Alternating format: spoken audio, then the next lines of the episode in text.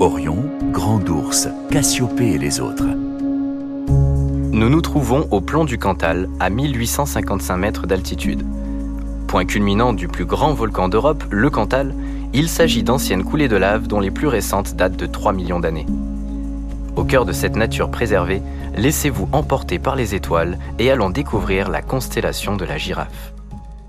Cette dernière est assez moderne et n'a pas vraiment de légende à son propos. Les Grecs considéraient même cette zone du ciel comme vide d'étoiles. Ce n'est pas le cas pour les Chinois qui, eux, la nommèrent l'enceinte interdite violette. Très peu visible à cause de ses étoiles peu lumineuses, vous pourrez la repérer en direction du nord, sur la gauche de Cassiopée.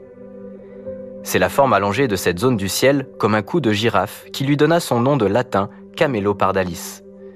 Cette constellation n'est certes visible que dans un ciel sans pollution lumineuse, mais c'est tout de même la direction qu'a emprunté Voyager 1 pour son voyage spatial. Voyager 1 est l'une des deux sondes du programme spatial Voyager de la NASA.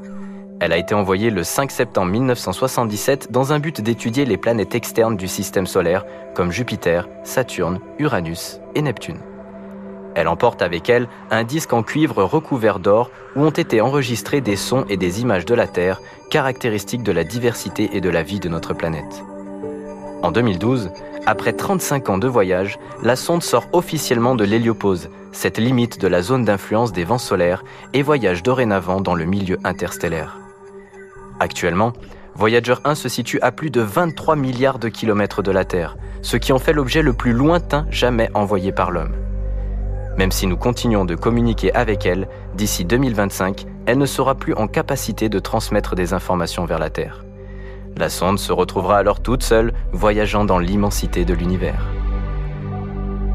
Nous nous retrouverons demain pour un nouveau voyage dans le ciel auvergnat. En attendant, n'oubliez pas que l'astronomie permet de s'évader et les histoires de rêver.